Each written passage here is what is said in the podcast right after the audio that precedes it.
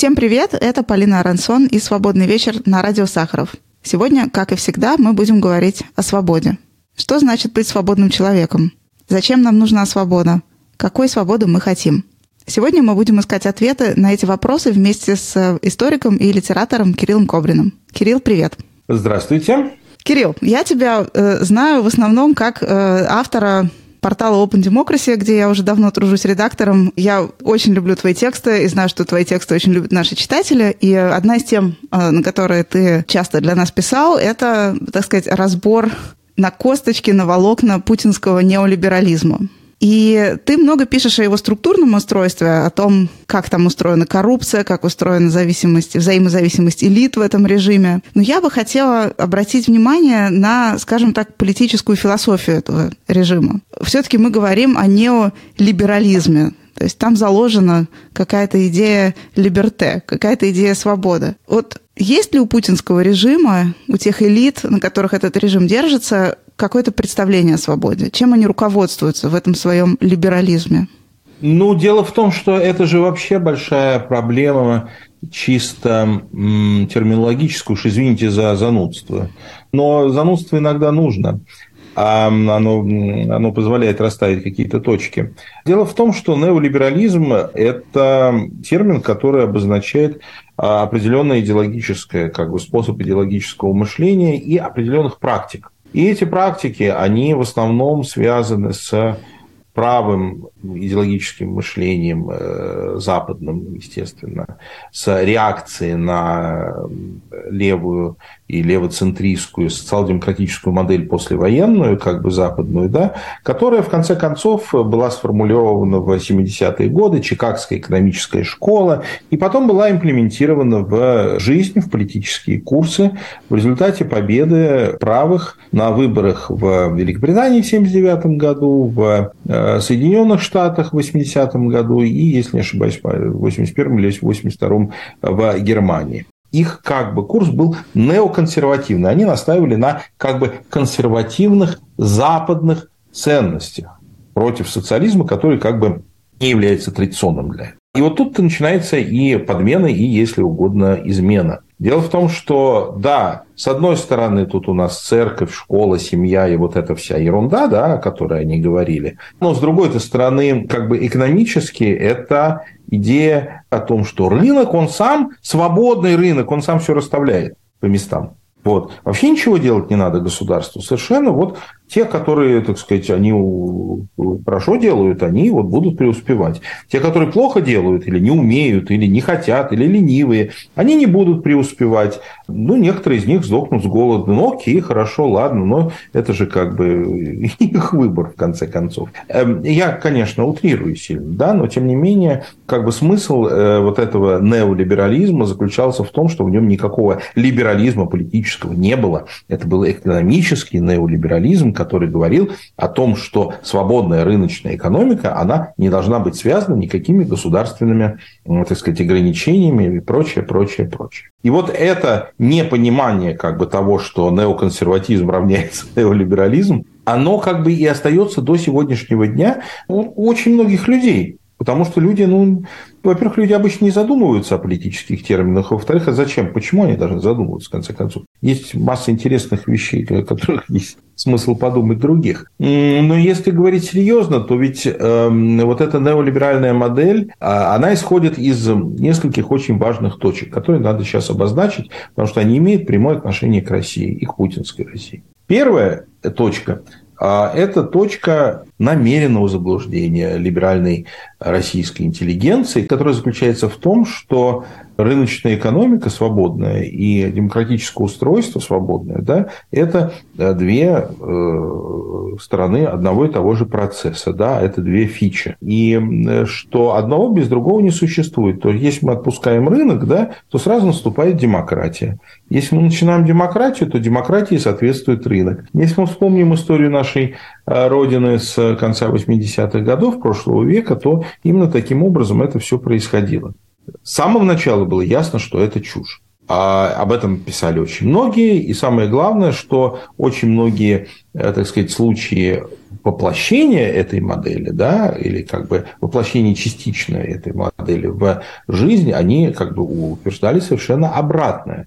Например, после свержения режима Альенде в Чили, да, там ввели неолиберализм, да, а вся эта свобода, она заключалась в том, что это был чудовищный репрессивный режим, который уничтожал собственных граждан. И, ну, в общем, что тут рассказывать. Пиночет есть Пиночет. Но при этом русские либералы постоянно говорили о том, что да, вот нам нужен русский Пиночет. Я не знаю, Помнишь ли ты такие разговоры или нет? Но... Я не помню. Было бы интересно, если бы ты конкретизировал. Я думаю, что тоже не все наши слушатели могут. В конце 90-х годов идея русского Пиночета была совершенно четко, абсолютно обозначено очень большим количеством а, политических деятелей, которые считали себя и, и, там, либералами. И Психологически это было понятно. Это был результат выборов 1996 э, года. Это был результат того, что население разочаровалось в так называемых рыночных реформах 90-х годов. То есть, с одной стороны, они хотели, чтобы эти реформы продолжались, я имею в виду либералы там, и так далее, и так далее, западники да, и прочее, прочее. Но при этом они прекрасно понимали, что демократической поддержки э, этим э, преобразованием нет и быть не может никаких. Отсюда возникает идея какая? какая? Ну вот нам нужен, собственно, Пиночет. Путин родился из этого. Режим Путина родился из этого. Союз правых сил и прочее, прочее, прочее. Это все родилось именно вокруг идеи того, что вот мы сейчас найдем какого-нибудь такого человека в погонах, да, мы будем его контролировать, потому что мы богатые умный, а он такой глупый и бедный. И он будет делать э, с помощью той думы или там, я не знаю, какого органа, который мы изберем, изберем с помощью наших трюков, да, политтехнологи в то время развивались и прочее, да, вот мы таким образом будем строить прекрасную Россию будущего. А в этом смысле идеологически режим Путина ничем не отличается от, э, так сказать, вот этих э, замечательных воззрений. Вот они чего хотели, они то в конце концов и получили, но в своем абсолютно окончательном развитии. Все-таки либертарианская идея в классическом ее виде, она все-таки про то, что моя свобода заканчивается там, где начинается твоя. А, Или она в России получила какую-то специфическую интерпретацию? Оно получило очень, да, оно получило очень простое воплощение, которое, а, я думаю, что идеально было высказано в апокрифическом высказывании Ельцина. Вот тебе автомат и крутись как хочешь. Русское либертарианство, вот оно такое. В этом смысле главный русский либертарианец – это Рамзан Кадыров, я думаю. Но если серьезно, то понятно, что либертарианская идея, она классово ограничена.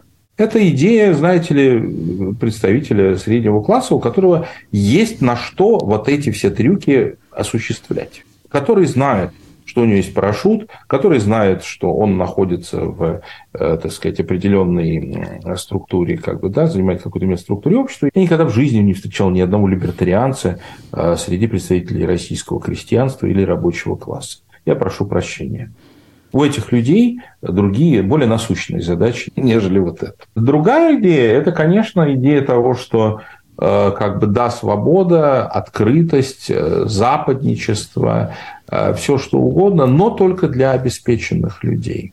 Опять-таки, эта идея с самого начала в постсоветском обществе российском носила очень жестко ограниченный классовый характер. Мы можем поговорить, почему это произошло. Я не ругаю никого. Это, это естественный так сказать, результат социального развития постсоветского общества. Но понятно, что она такая. Ну и, наконец, третье, и, наверное, самое главное, к сожалению, придется, так сказать, немножко в теорию да не в теорию, а просто как бы в эти базовые вещи погрузиться. Мы говорим о свободе как о социальном явлении. Мы говорим о свободе как о способе социального мышления. А для того, чтобы социальное мышление каким-то образом мыслило о свободе, то должно быть определенный ну, как бы тип общества да, с неразрушенным, неатомизированной, с устоявшимися горизонтальными связями и прочее, прочее, прочее. История э, российского общества, начиная с даже не с 17 года, может и раньше, но уже с 17 года, это точно, это история того, как беспощадно разрушалась горизонтальная как бы, структура российского общества. Потом из этих обломков начинала возникать какая-то своя э, жизнь, и люди начинали каким-то образом соотноситься друг к другу и так далее. А потом опять что-то приходило. И, может быть, то, что приходило, мы считаем хорошим, но оно все равно разрушало эту штуку.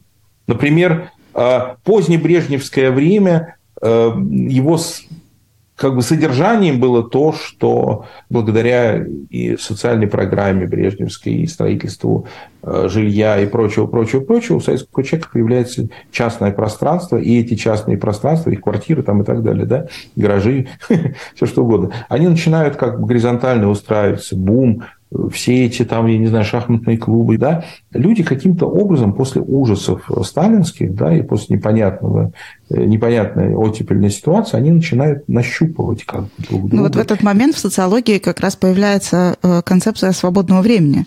Ну, до этого свобод... как э, аналитический конструкт не использовалась. Ну, наверное, я не социолог, да, вот. Но факт заключается в том, что 90% ностальгии людей, которые ностальгируют по э, позднебрежневскому времени, это ностальгия не по э, колбасе, они называют это колбасой, да, а они, ну, как бы ностальгируют по человеческим отношениям, как бы, по горизонтальным человеческим отношениям. А потом происходит перестройка, и начинается э, вот то, что началось в 90-е годы, и происходит чудовищная атомизация всего.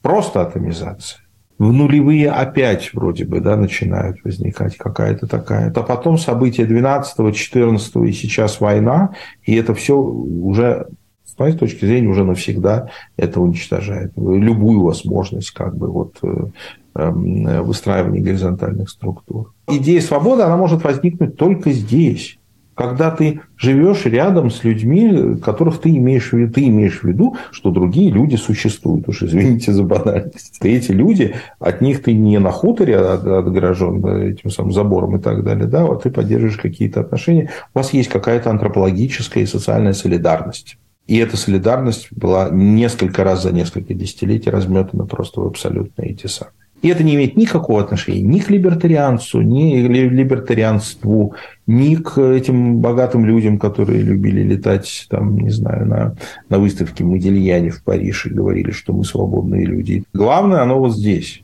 И вот то, что оно главное вот здесь, э, оно уничтожено.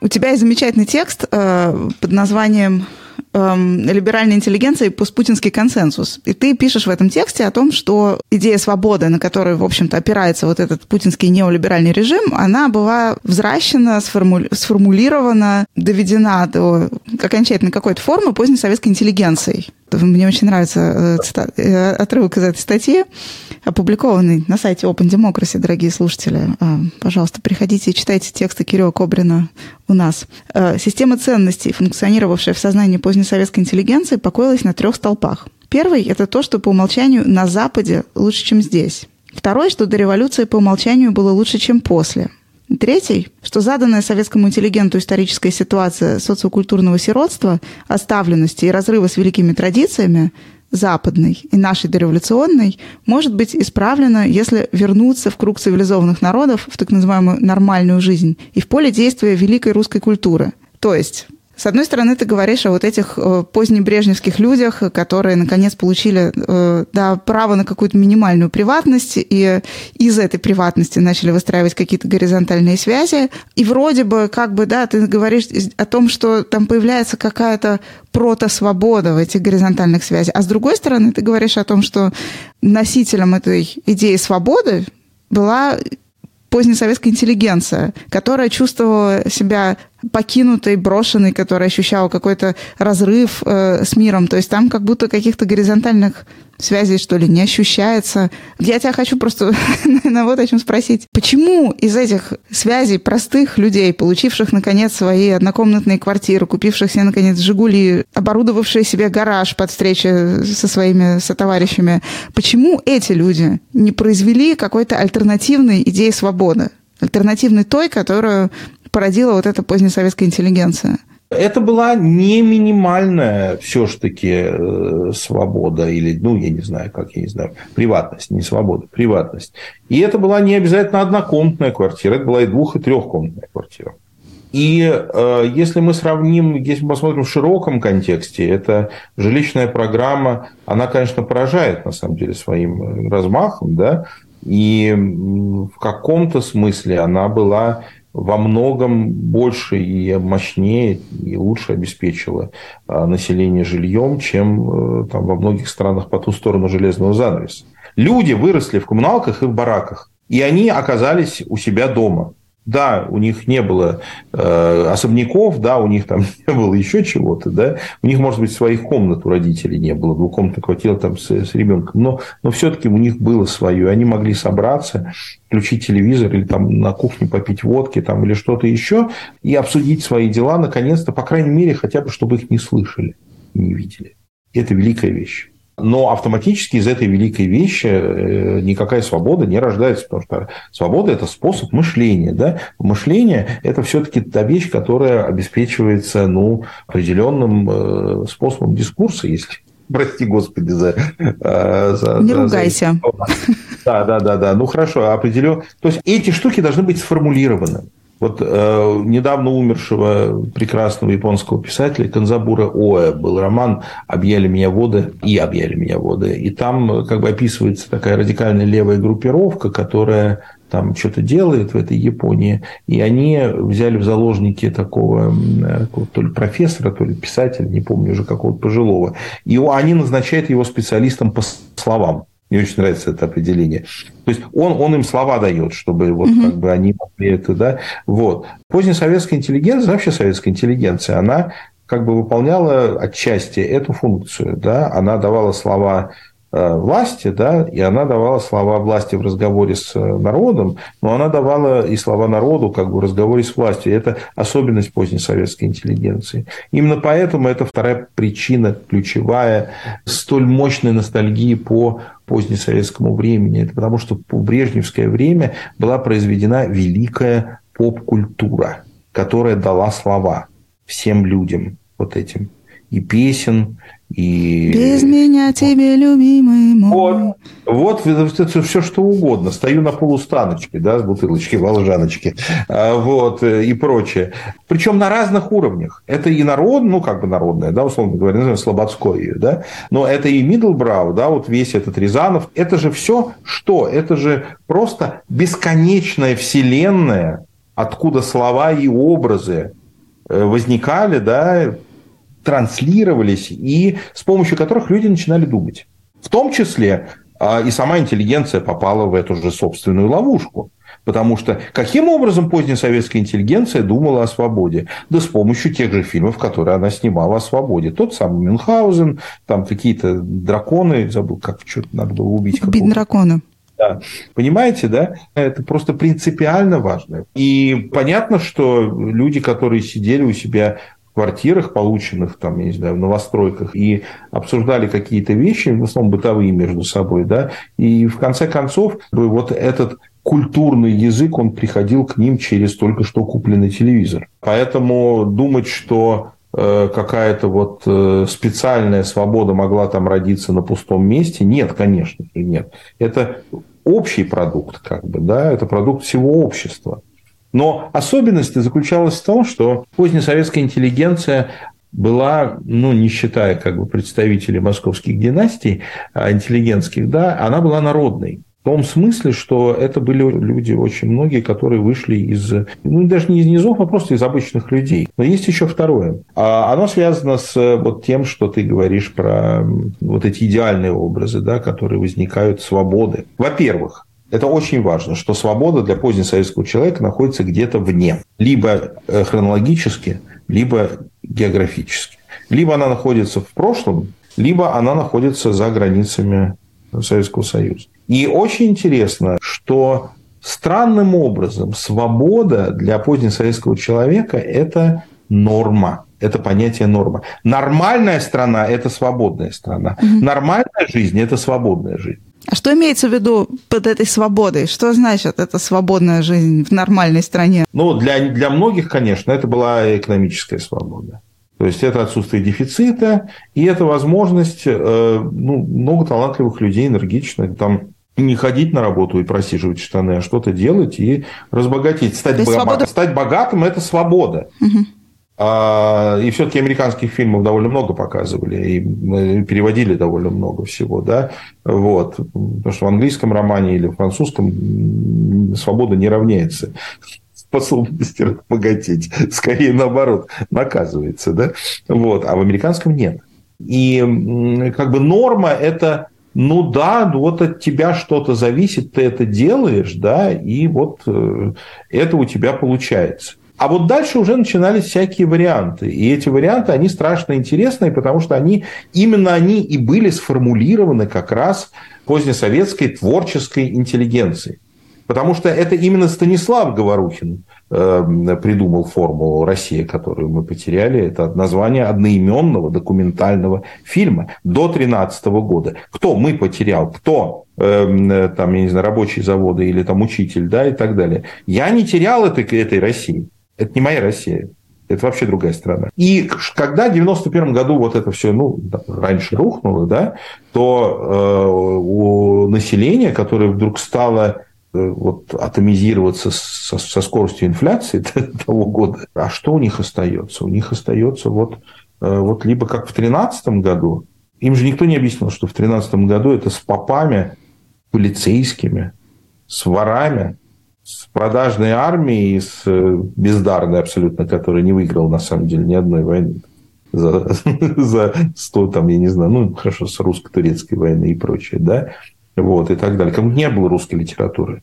С чертой оседлости, я напомню. Да, с чертой оседлости. Ну, и вообще там просто со всем этим ужасом, да, почаще надо просто было читать, наверное. Либо это типа как вот в этой прекрасной Америке, а кто его знает, как в этой прекрасной Америке, да, вот. И вот тут оно все и просело, и, и рухнуло, потому что новых слов не нашли, новых объяснений не сделали, вообще не объяснили, зачем все это.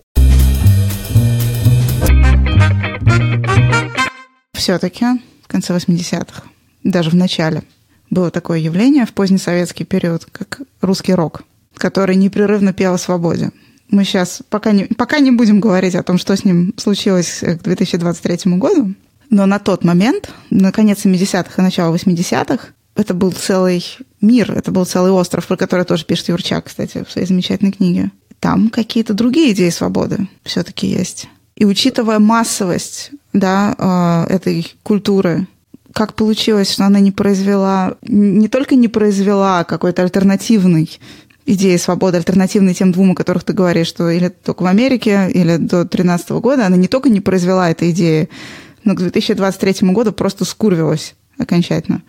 Ну, во-первых, не надо преувеличивать популярность э, подпольного советского рока. Ну, Ленинградский рок-клуб, Московская рок-лаборатория, там еще два-три места, Екатеринбург, Свердловск, Свердловская, там еще что-то. Но сказать, что это было какое-то ну, стопроцентное, очень массовое явление, нет. Во-вторых, во многом это было интеллигентское явление. Русский рок был э, довольно интеллигентской штукой. Это и хорошо, и плохо. Ну, не гражданская оборона все-таки, например. Гражданская оборона немножко позже появилась. Во-вторых, э, все-таки позже. Все-таки, э, если мы говорим о конце 70-х годов, гражданской обороны не было. В-третьих, просто там в несколько лет сконцентрировалось то, что в англоязычном, в основном англоязычном мире происходило несколько десятилетий. Потому что есть там идея там, свободы хиппи, да, длинноволосые группы, а, а, а есть панк, а есть постпанк. И это, раз, это просто настолько разные вещи, да, что э, это очень сложно себе представить на самом деле. Да. Это примерно как, э, как э, разница между поваром Пригожиным и поваром Джейми Оливером. Да. Это вот как бы это абсолютно разные вещи. Я, кстати, постоянно задаюсь вопросом о том, умеет ли Пригожин готовить. Я думаю, У нас есть какая-то информация об этом? Как он яичницу поджарить? Он в состоянии? Ну, яичницу все, наверное, могут поджарить, да, вот, но он же, он же, извините, яйца кувалдами будет разбивать. Не думаю, что что-то из этого выйдет. Э, прости, Господи. Да, да, ну так э, это просто, это были разные вещи абсолютно. Они не смешивались э, там, где они возникли. Они были ну, врагами, да, Sex Pistols, Джонни Роттен говорил, что ну, нет хуже группы, чем Pink Floyd. Да, это вообще уже просто... Ну, а... Да, отчасти он оказался прав, как мы недавно могли убедиться. Дело в том, что Джонни Роттен вообще почти всегда прав, к сожалению. А вот, когда он говорит крайне неприятные вот. Но дело не в этом. Дело в том, что когда это приходит в другую культуру, да, совсем, да, это все э, воспринимается по-другому, принимается по-другому, да, но смешно. И так должно быть. Это нормально. Это не, это не, не, не издевательство никакое. Нет, просто вот э, даже такая есть целая теория. Там Мишель Испания написал культурную, э, сочинил культурного трансфера о том, как это все происходит. Русский рок для молодого жителя Советского Союза с культурными запросами, рок-музыка, какая бы она ни была, она была проявлением чего-то другого, чего у нас, слава богу, нет. И что страшно интересно, и благодаря этому он познавал этот мир.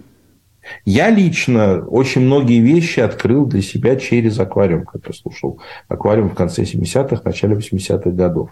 Вот потому что я так не, не, не шибко по книжкам был, да, вот, а вот э, как бы через них я начинал что-то искать, интернета не было, и я просто сделал как бы очень, ну, я страшно благодарен до сих пор за эти вещи. Это было культурное строительство, если хотите. Да, были разные группы, э, был там русский панк, и был такой секой, но в основном это была интеллигентская затея. Это была интеллигентская затея, которая даже тогда, когда она оказалась не интеллигентской затеей, вроде гражданской обороны или там э, но даже кино это, в общем-то, уже не интеллигентская затея. Это интеллигентская затея, потому что если знать историю кино и так далее, ну, это такая, в каком-то смысле это такая достоевщина. Мы берем простого парня и из него делаем как бы героя. Вот э, просто надо сравнить Цоя и, например, Мориси, с которого Цой как бы Мориси из простой ирландской рабочей семьи.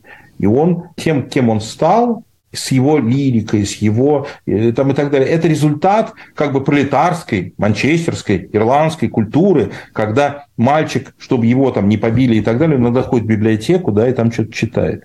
Вот. вот этого как раз ничего не было. Это другой был мир. Я не говорю, что один лучше другого. Он просто другой.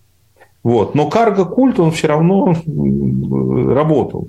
И он привел к очень интересным результатом, да, потому что все-таки э, как бы русский рок, назовем его так, он был довольно интересным на самом деле, и, и чего ж там говорить, и в конце 70-х, 80-е, и даже как бы 90-е годы. Почему он в это превратился, в то, что он превратился, он должен был в это превратиться, потому что за ним не было э, ничего вот этого социального, о чем мы говорим. Просто ничего.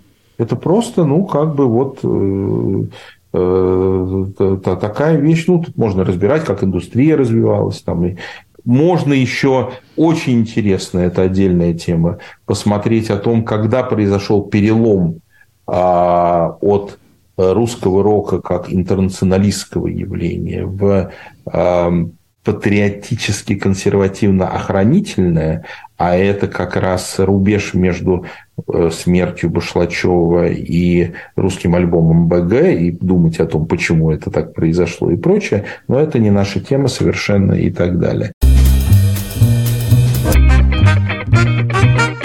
Немножко к теме интеллигенции. Ты вот э, в этом программном, можно сказать, тексте про либеральную интеллигенцию много пишешь про поклонение священным камням Запада, да, про то, как э, позднесоветская интеллигенция отстраивала себя от этих священных камней. Ну, в общем, выстраивается там такая из твоего текста бинарная позиция, что вот у них хорошо, а у нас плохо. И поэтому э, мы должны не только делать все так, как делают вот эти условные они, но еще как бы следить за тем, чтобы и там все оставалось в порядке, в том порядке, в котором мы себе это вообразили. Какую роль сейчас вот это поклонение священным камням Запада, как ты это называешь, играет, э, играет сейчас, когда э, очень большая часть этой либеральной интеллигенции уехала из России или после 2014 года и в связи с войной, и эти люди оказались в реальном Западе не в воображаемом.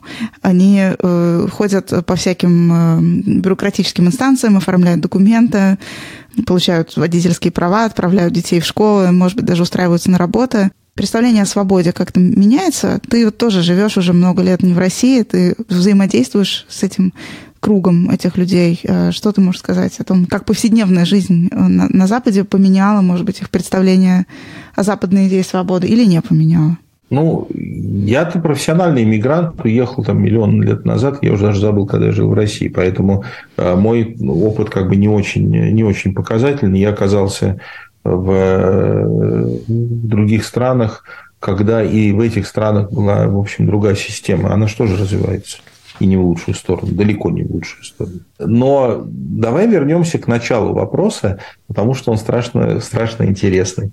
Значит, вот эти священные камни Европы, да, о которых э, писал Достоевский, э, вот, а, и что мы будем как ты помнишь, э, последними, кто будет оплакивать эти священные камни. То есть, понимаешь, да, что еще в второй половине XIX века эм, э, русский писатель э, утверждал, что уже вообще все к чертовой матери там так настолько плохо в этой Европе, что мы будем последними, которые там придут э, к собору Парижской Богоматери и, эм, и будут ее значит, оплакивать. Защитим а духовные дальше... скрепы. Вот, именно. А дальше произошла очень смешная история. А, во-первых, наивный Федор Михайлович не понимал э, или не знал, что собор Парижской Богоматери, как очень многие другие готические здания Франции, например, э, в середине XIX века были перестроены, на самом деле. Это были новые здания. Вот. Потому что была специальная комиссия по переписи как бы старых зданий. В общем, То есть никаких священных камней там уже не осталось? А, ну, они были, но это были не те, которые оплачивали. Да. Э, я вспоминал об этом. Произошла урбанизация, реконструкция. А, ну, просто это особенность э, исторического периода, связанного с э, неоготическими там, делами в архитектуре. Но другое дело. Несколько лет назад, как мы помним, сгорел собор Парижской Богоматери. Помнишь такой собор? Помню ужасно смешное. Вот. А, он, значит, сгорел, а ну, Фейсбука у меня э, уже не было, слава богу, но мне все рассказывали, присылали скриншоты а, бесконечных воплей. Вот, наконец, все, конец старой Европы. Ну, не наконец, да, все, это конец. Вот он, последний пожар, в котором все наши там да, священные камни горят и так далее. Ну, естественно, что там, естественно, много было разговоров, что построят мечеть на этом месте. В общем, все как обычно среди русской либеральной интеллигенции. И немножко расизма, и немножко глупости, и немножко как бы... Как же ты их не любишь, господи боже мой. Нет, почему? Ну, ну все, мы, все мы люди. Э, все люди с недостатками, я, я не лучше. Да нет, я же не об этом, я просто пытаюсь анализировать.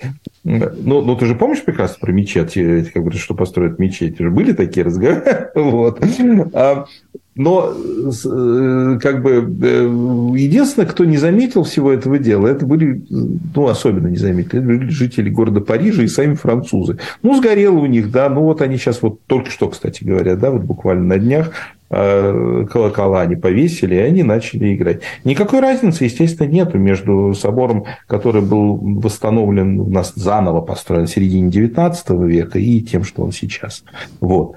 Но тут важен был как раз важна была интенция, что вот на наших глазах рушится то, что мы, а, так любим, б, чему мы поклоняемся, и в, что является на самом деле нашей духовной родиной. Ну, я бы сказала еще и г, то, что нам так нравится потреблять.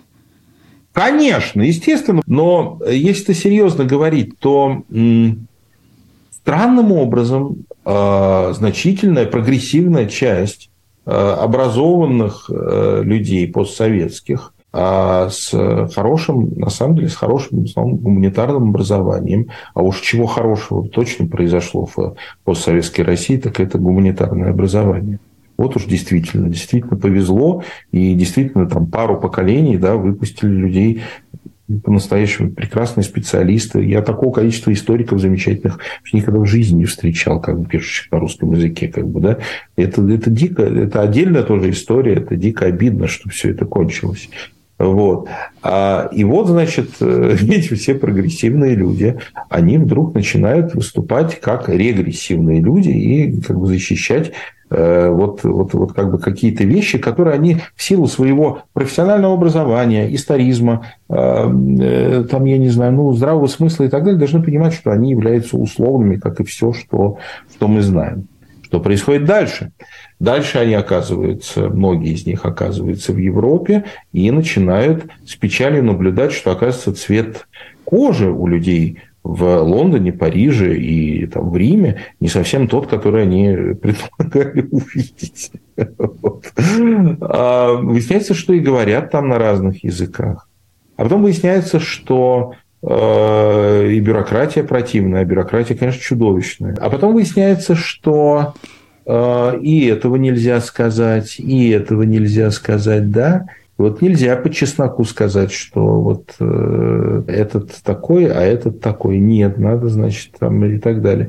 Нарастает раздражение. Я бы не сказал, что это как бы не любовь или ненависть. Нет, это раздражение. Но это раздражение, оно как бы, я не психолог, да, но оно где-то вот оседает, вот где-то здесь, около диафрагмы, да, и начинает булькать в легких. Вот это раздражение, оно удивительным образом э, все более и более консервирующее, все более и более охранительное, оно идеально совпадает с идеологической э, как бы, работой власти, которая строится на охранительстве и которая сначала строилась на охранительстве того, что в России, а что произошло сначала, ну, даже еще перед началом войны, да, они же начали претендовать, путинский режим начал претендовать на то, что мы и есть те самые единственные, которые и сохраняют эту вашу западную э, культуру, Европу, традиционные европейские ценности. Вот этот трюк э, я просто с восхищением совершенно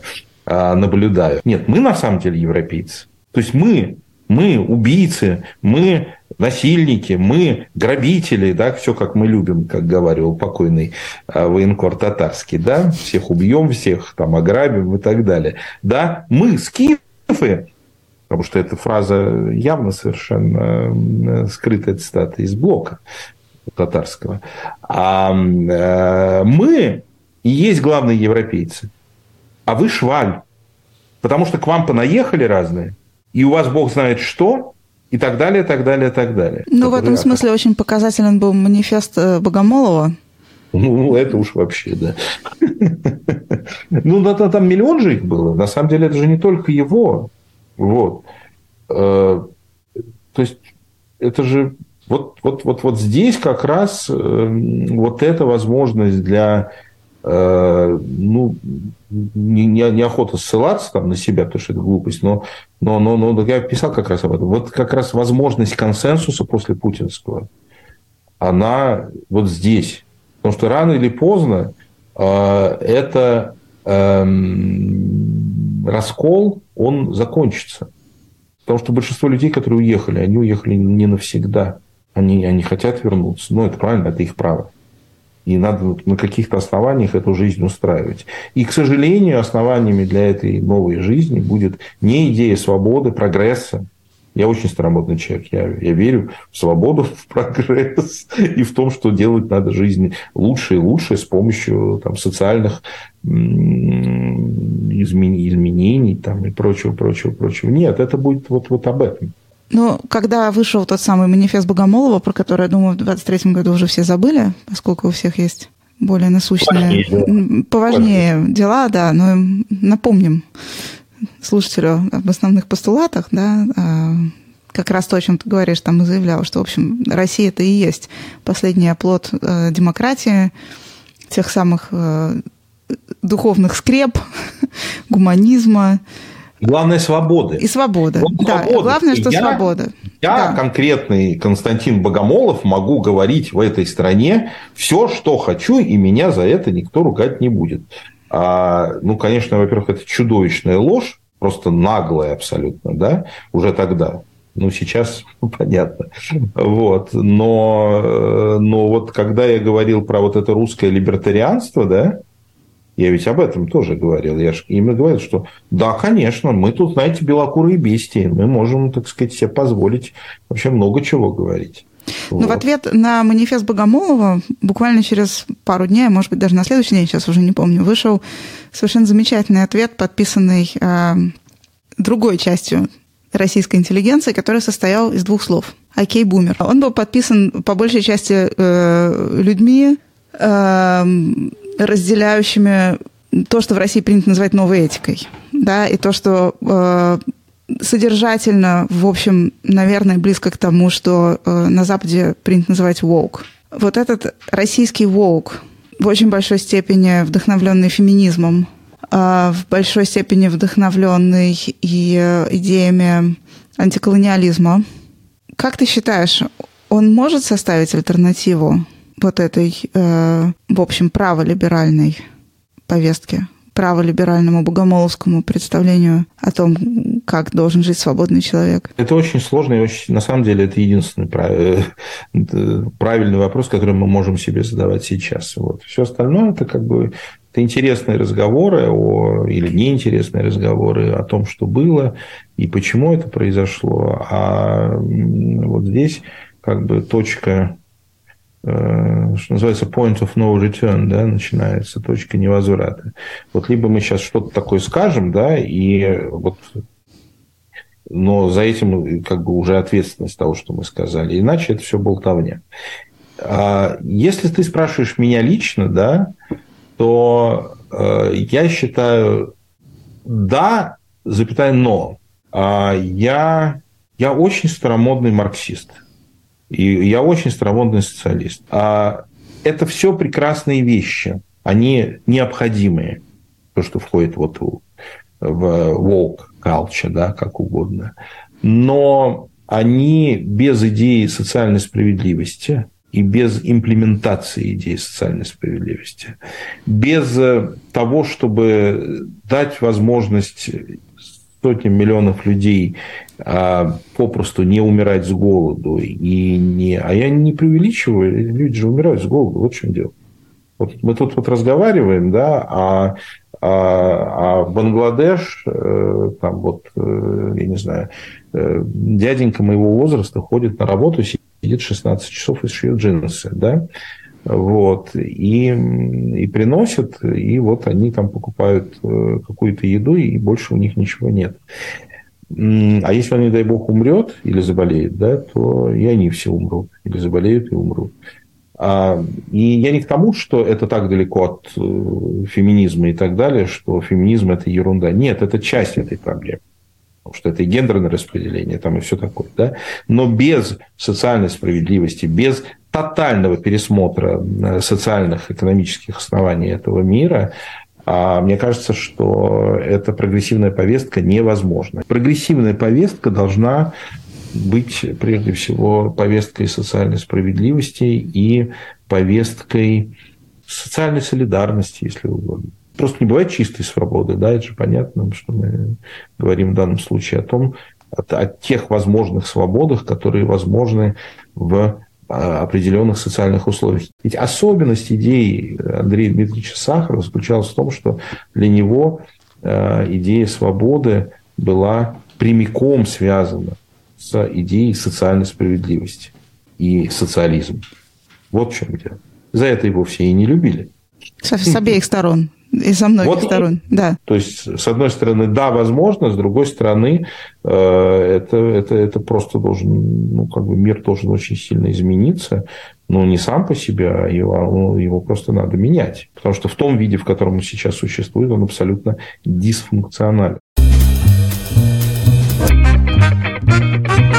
Как раз на тему социальной справедливости недавно написал книгу совершенно замечательный философ Эм, американско-немецко еврейский философ Сьюзен Найман. Она написала замечательную книжку под названием «Why Left is not Woke». И mm-hmm. как раз один из главных аргументов ее книжке то, что эм, идея вот э, свободы, которую эм, разделяют люди, принадлежащие к woke-культуре, она не подразумевает универсализма это отказ от универсализма в пользу того, что она называет, ну, и не только она, называет тройболизмом.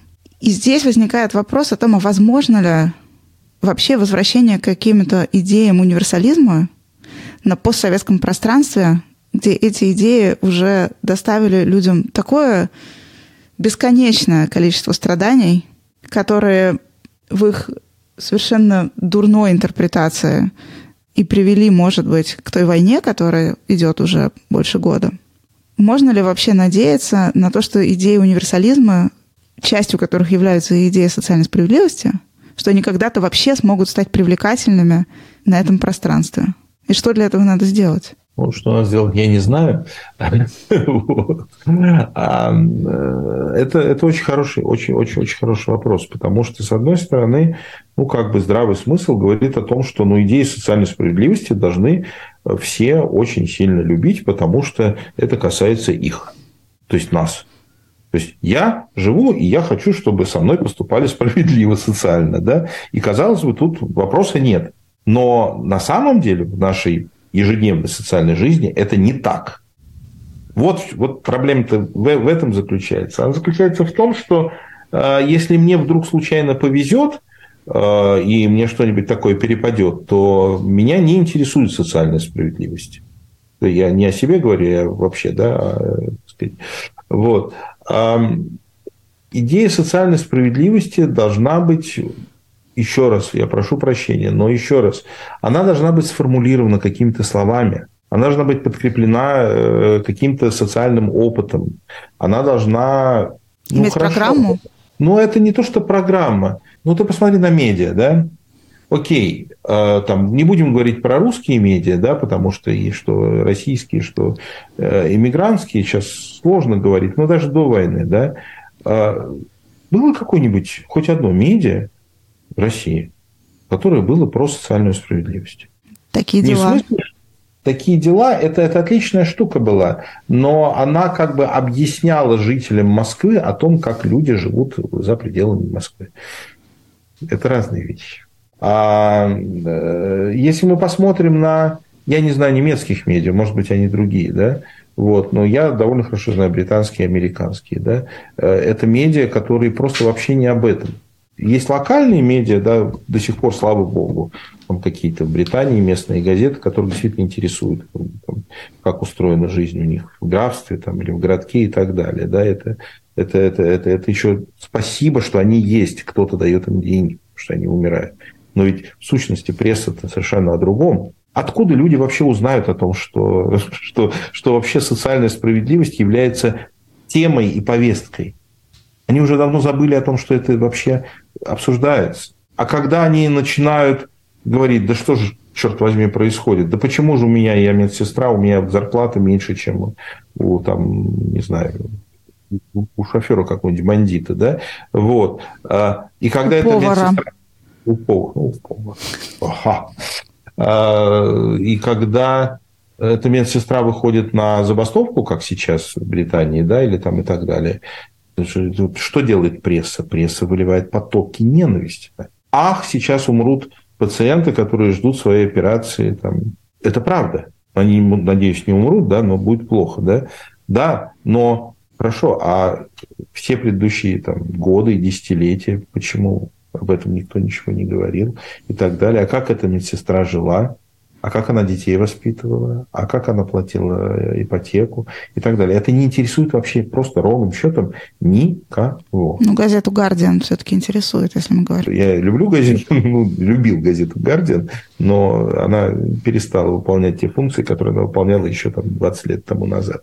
Это, это, это газета для э, левых, образованных э, людей, которых ужасно интересует вопрос о том, э, не знаю, э, хороший человек, не знаю, Тилда Свиндон или нет.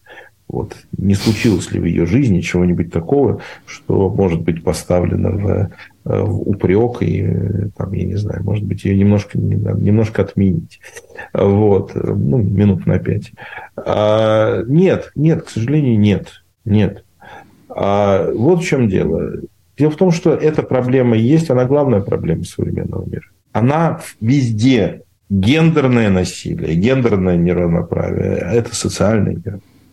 Колониальные штуки все, да, там, как их называть, я запутался уже, там, пост, э, там, де э, и так далее, да, это социальные вещи. Они не носят уже больше даже в каком-то смысле этнического характера. Они носят чисто социальные. Это, это чисто то, что в английском называют haves against have-nots. Ну, сытый, тех, сытый голодного... Ну да, те, у так. кого есть, против тех, у кого нет. А уж какие они там по цвету кожи, по гендеру и так далее, это важно, но это второй вопрос. И это исключительно важно. Именно поэтому например, э, как бы растущей избирательной базой для совсем уже рехнувшихся правых республиканцев Америки является э, латиноамериканская комьюнити в Соединенных Штатах. Это не вопрос уже чисто белых, там, я не знаю, WASP. Нет. Это вопрос уже как бы носит э, прежде всего социальный характер. Я, я, я думаю, я абсолютно уверен, что э, эта проблема будет нарастать, и она приведет к э, глубочайшему потрясению. То есть она уже приводит к глубочайшему потрясению, и она будет. Что касается России, возвращаясь к России, это единственная и главная беда, и это главная возможность одновременно. А проблема социального неравенства, точнее социальной пропасти – а я бы назвал это социальной войны. А это и есть главная проблема, которая, э, собственно говоря, и похоронить Россию, в конце концов, и она уже наполовину похоронена, эта страна. Вот. Э, ну, либо как бы дать какую-то возможность на ее, ну, не возрождение, а ее переформатирование, если угодно, я не знаю, на, на какое-то будущее.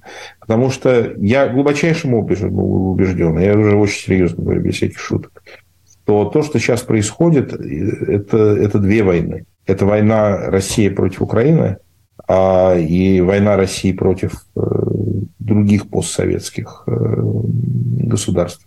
Скрытая или открытая, неважно. И это классовая война, которая идет внутри России. Это война богатых и имеющих власть против 90% э, населения, которые нищие, и которые не то что власти не имеют, у них нет ничего, никакой возможности. Это война против собственного населения, помимо того, что прежде всего это война против населения э, Украины. Это очень серьезно, потому что это, ну, ну, честно говоря, я даже вот я не могу вспомнить в истории России такой период. Даже в сталинские времена не было войны против собственного населения. То есть там была война как бы другого типа. Она была, она, она, она, она была против собственного населения, но не по классовому принципу. А вот то, что сейчас происходит, это вот она, оно и есть. И эта война, которая ведется цинично, открыто. Но никакого... все-таки не забывай про раскулачивание да, поэтому там тоже, конечно, была война по классовому принципу. Другая. По только. классовому принципу, но там как раз предполагалось, что бедные с богатыми воюют, а не наоборот. Вот. Э, там другое, там другое. Это были дикие, страшные преступления. Понятно, мы сейчас не можем сравнить по размаху, конечно. Э, там страшнее, да. Но я по содержанию того, что происходит. Содержание, как бы, оно для меня, я, может быть, ошибаюсь, но для меня оно совершенно очевидно. Просто вот те люди, которые сейчас э, в течение, ну, сейчас последних 20 с лишним лет выстраивали, э, они выстраивали, как бы сознательно выстраивали вот эту систему власти, они просто открыли настоящую войну против э, 90% населения по социальному, экономическому и, соответственно, культурному принципу потому что культура является результатом социально-экономического и так далее. А вот. И ответом на это может быть, конечно, могла бы быть в семнадцатом году революция, но сейчас не семнадцатый год. Война. Хотя, с другой стороны, чтобы уж так сказать, панчлайн последний был, да, с другой стороны, если э, вообразить себе, что в 1916 году существовал Левада-центр, и он устраивал опросы населения о том, поддерживаете ли вы царя Николая II и русскую православную церковь, 99% населения сказали бы, что они поддерживают. На следующий год э, эти же люди рубили иконы и священников, а еще через год они убили царя. И не к тому, что как бы такое произойдет, а к тому, что такие вещи происходят стремительно. И мы не знаем, как это происходит. Просто не знаем. До следующего свободного вечера. Всего доброго. Вы слушали подкаст «Свободный вечер» на радио «Сахаров». С вами были Полина Арансон и историк и литератор Кирилл Кобрин. Кирилл, большое спасибо, что был с нами. Спасибо за интересный разговор. Ну, Полина, спасибо, что пригласили, конечно. Вот, а уж интересно или нет, это не мне судить. До следующего свободного вечера. Всего доброго.